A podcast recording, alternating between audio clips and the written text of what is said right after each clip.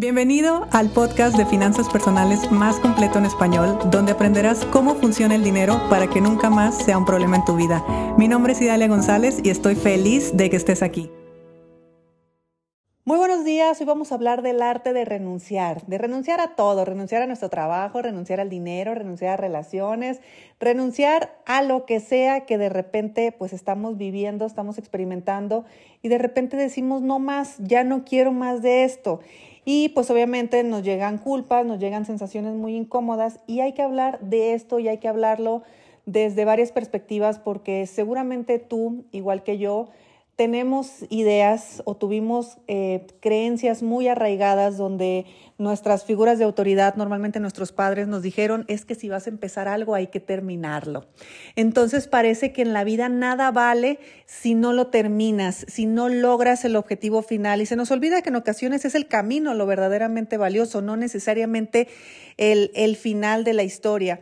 Entonces, te voy a dar varios ejemplos para que podamos entender de qué se trata esto del arte de renunciar y vamos a empezar con algo simple como puede ser la lectura de un libro.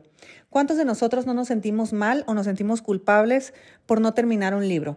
Porque leímos algunas páginas, nos aburrió, lo dejamos o al contrario, nos encantó, pero obtuvimos justo el conocimiento que queríamos, justo lo que estábamos buscando y ya dejamos el libro y, y ahí se nos quedó o que compramos un libro y ahora sí que le dimos dos ojeadas y ahí lo dejamos, ni siquiera lo hemos vuelto a abrir ni nada. Y nos hace sentir mal, nos hace sentir culpables, porque entonces es la creencia ahí saliendo a flote, la voz de mamá o papá diciéndonos, si vas a terminar, si vas a empezar algo, asegúrate de terminarlo.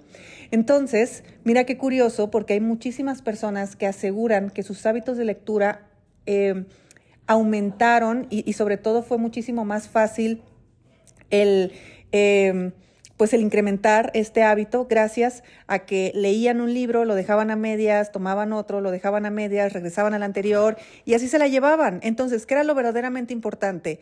La lectura, el momento, el conocimiento, la satisfacción de estar em, viviendo esa experiencia o el terminar el libro que empezaste. Y aquí esto es para empezar a cuestionarnos hasta dónde estamos condicionados por nuestras creencias.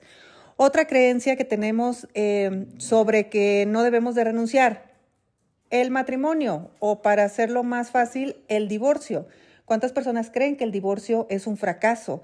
Bueno, aquí obviamente sale todo tipo de creencias, pero volvemos a lo mismo. Si empiezas algo, lo terminas. Si empiezas en un altar, donde decimos que va a terminar eso cuando estamos en el altar y hacemos promesas, hasta que la muerte nos separe.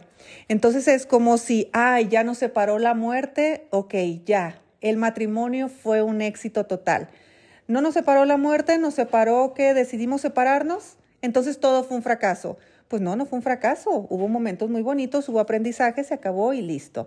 Pero vuelvo al mismo punto, nuestras creencias nos condicionan y sobre todo el el pensar que si dejamos algo a medias es como si no valiera absolutamente nada. Ahora vayamos a la parte económica, vayamos al dinero, por ejemplo. ¿Cuántos de nosotros no podemos renunciar a dinero? No podemos renunciar a dinero que prestamos, no podemos renunciar a dinero que invertimos y perdimos, no podemos renunciar a eh, robos, estafas o simplemente a errores que cometimos que nos hicieron perder dinero ¿Cuántos de nosotros no podemos renunciar a un contrato que pues firmamos y tal vez estoy siendo eh, perjudicado, pero, pero bueno, es algo que pues es un acuerdo que se había hecho previamente y ahí está, entonces necesito renunciar a eso que, que el día de hoy pues ya no es para mí. Es como si yo le dediqué tanto tiempo, tanto esfuerzo, el famoso costo hundido, como se dice la, la economía, realmente me he enfocado tanto, tanto, tanto, tanto, que es como si yo quisiera recuperar. Y a veces no se recupera, a veces nada más hay que soltar, porque cuando tú sueltas, que yo lo digo mucho, por ejemplo, cuando tú prestas dinero, Tú préstalo con ganas de, te lo estoy regalando. Obviamente no se lo digas a la otra persona, pero que en tu mente exista la posibilidad de que ese dinero nunca regrese. Y si nunca regresa, no pasa nada, la vida te lo va a regresar de otra manera. Y si regresa, qué bueno. Después eh, harás algo más con tu dinero, lo administrarás, en fin, da igual. Pero tiene que ver también con la renuncia. ahora vayamos al empleo. Renunciar a un empleo, mira qué curioso que cuando yo hablo con las personas, la mayoría dice que no renuncia al empleo por su antigüedad. O sea, volvemos al mismo concepto. Ya has vivido ciertos años, ya has acumulado cierta experiencia, ya por supuesto has adquirido también algunos derechos y por esos derechos te quedas. Te quedas perdiendo tu salud mental, en ocasiones tu salud física, eh, frustrado, tal vez ya sin un crecimiento realmente eh, pues positivo para ti, pero ya tienes tantos años ahí que dices, mejor me quedo. Porque ¿dónde nos dijeron que estaba el éxito laboral? En la jubilación. Hay muchas personas que trabajan pensando en la jubilación nada más. Pueden estar toda la vida con empleos que nunca les gustaron, pero había que cuidar la jubilación. Entonces, volvemos a lo mismo.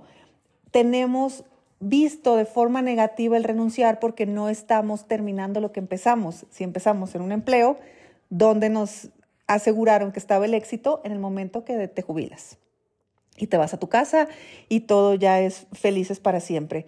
Entonces, ¿hasta qué punto se sacrifica una vida por estar pensando en el tiempo de vida que ya pasó, donde sí se ganaron cosas, pero oye, tal vez nada más has trabajado 10, 15 años, tal vez nada más has trabajado 25 años, mira cómo te lo digo, todavía te faltan 15 años más, porque no te vas a un trabajo donde estos 15 años tú lo disfrutes, tú realmente tengas un mayor crecimiento, donde sea una experiencia que, que te haga por lo menos sonreír, levantarte feliz cada mañana.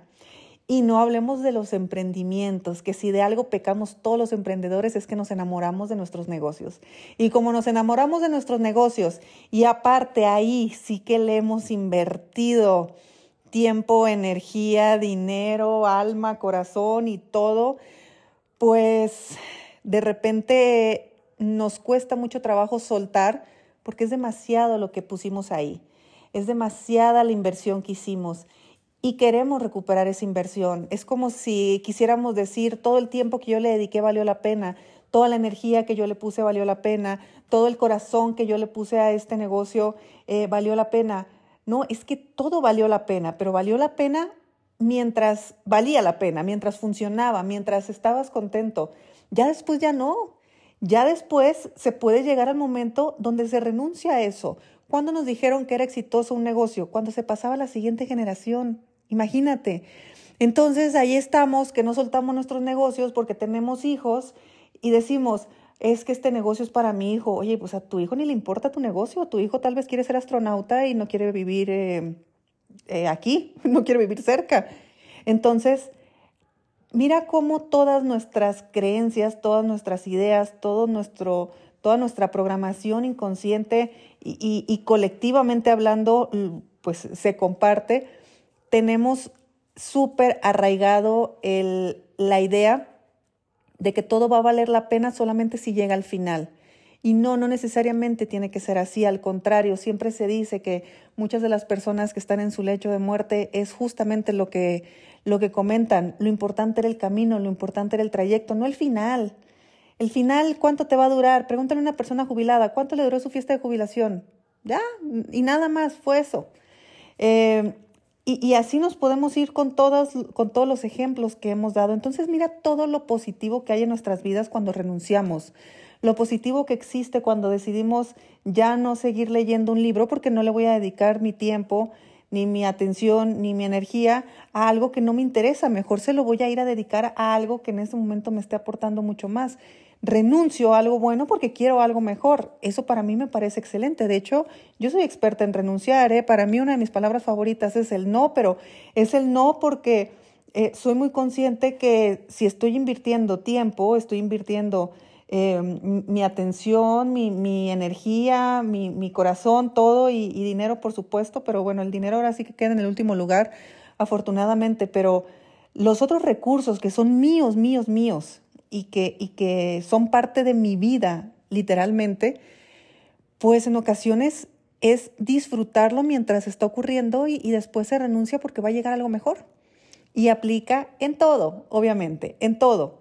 Entonces, yo te invito en este episodio a que intentes ver la vida quizá un poco más ligera, Sí es verdad que todo nuestro entorno en muchas ocasiones nos va a ver mal o nos va a ver eh, como si fuéramos irresponsables o como si fuéramos fracasados porque vamos tomando decisiones que no encajan en lo socialmente aceptado y con socialmente aceptado me refiero a ideas y creencias colectivas, ni siquiera son ideas de, de gente que nos importe, o sea, ya ni siquiera sabemos de dónde vienen tantas ideas, pero lo hemos considerado una verdad absoluta.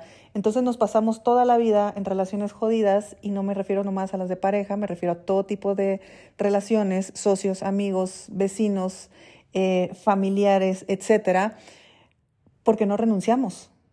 Eh, no nos damos la oportunidad de ir a una mejor oportunidad porque no renunciamos a nuestro trabajo, no nos permitimos eh, hacer un nuevo negocio, crear algo que tal vez me va a dar más dinero, me va a dar más tiempo, me va a dar más libertad, porque nos quedamos en la zona de confort del, ni siquiera te voy a decir de que algo esté incómodo o esté mal, es que a veces estamos muy bien. Y cuando tú sueltas algo donde estás muy bien, después te, te llega algo maravilloso. Y así vamos por la vida eh, simplemente en automático, esperando el final de Disney. Y al final de Disney, ¿qué crees que te va a pasar? Que vas a voltear para atrás y vas a decir, uy, está bien que ahorita ya dejé felices a mis papás porque lo que yo empiezo lo termino, pero ¿y después? ¿Y el trayecto? ¿Y en dónde se me fue el tiempo? ¿Y en dónde se me fue la vida? ¿Y en dónde se me fue todo lo demás? Y, no pasa nada si renunciamos. Yo el día que no le encuentre sentido seguir haciendo este podcast lo voy a dejar. Yo voy a renunciar. Sí, ahorita tengo ocho temporadas y más de cuatro años. Pues perfecto, es algo que a mí me ha gustado mucho, es algo que yo he disfrutado, he aprendido, ha sido mi terapia eh, durante todos estos años. He plasmado mi proceso prácticamente, este ha sido un querido diario para mí.